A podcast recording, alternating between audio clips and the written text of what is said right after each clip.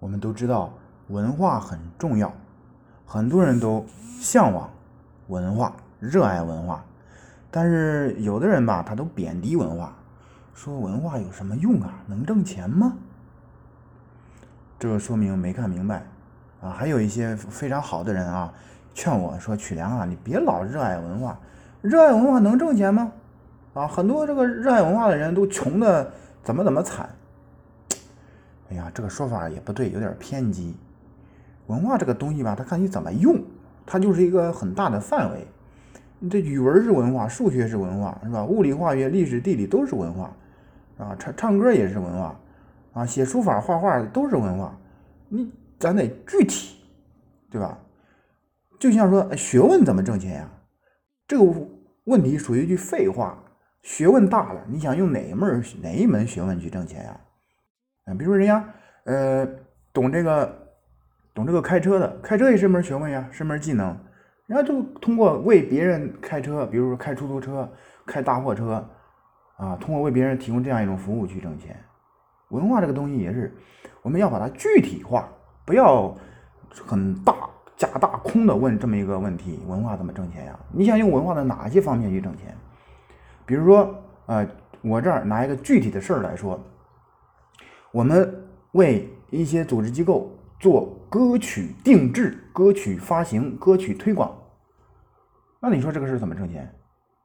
那就是收什么呀？制作费、推广费呀。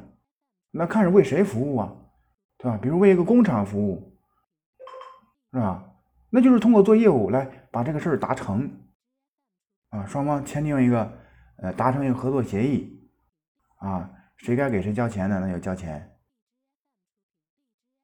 所以就是在这个文化挣钱这个事上，我是想的比较明白的，绝对不能走假大空路线，要落到实处。啊，有些嗯不懂的人也不要盲目的反对啊，说文化不能挣钱，爱好文化的人都挺穷的，那这这这属于是私啊偏激的见解。有些爱好文化的人是挺穷的，但是并不等于说爱好文化就一定要穷啊。你看，人家余秋雨是作家，人家写出了《文化苦旅》啊，《行者无疆》，人家写这些书都挣了很多钱呀，是吧？还有很多这个呃写书的作家啊，通过写书啊，这个挣了很多费用啊。所以文化这个事儿要落到实处了，它是非常有魅力的啊。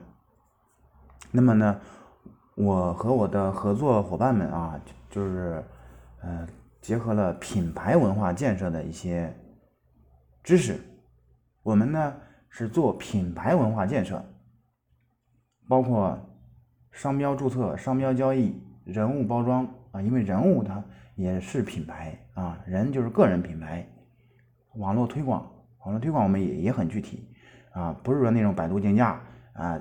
给百度交钱，点一次多少钱？不是那种啊。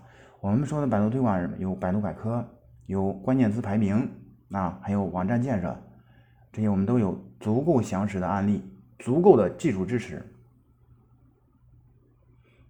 我对文化的热爱坚守是不会改变的，不会因为谁说别热爱文化了，文化不能挣钱，热爱文化的人都穷，绝对不会因为这些偏见而放弃路线的。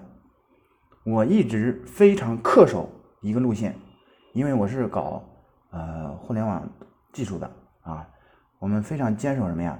先文后网，先有后商。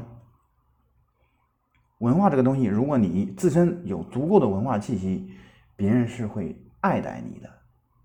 如果你把这个东西把它去了，你赤裸裸的商业，你看吧，市场很难做，不用试了。都根本都不用再试了啊！我就亲眼目睹了多少案例了。所以呢，人一定要用文化包装自己，充实自己，树立自己的文化形象，去引发别人对你的敬重、爱戴、认可、信任，为后面的业务合作成交扫清障碍，坚守先文后网、先有后商的路线。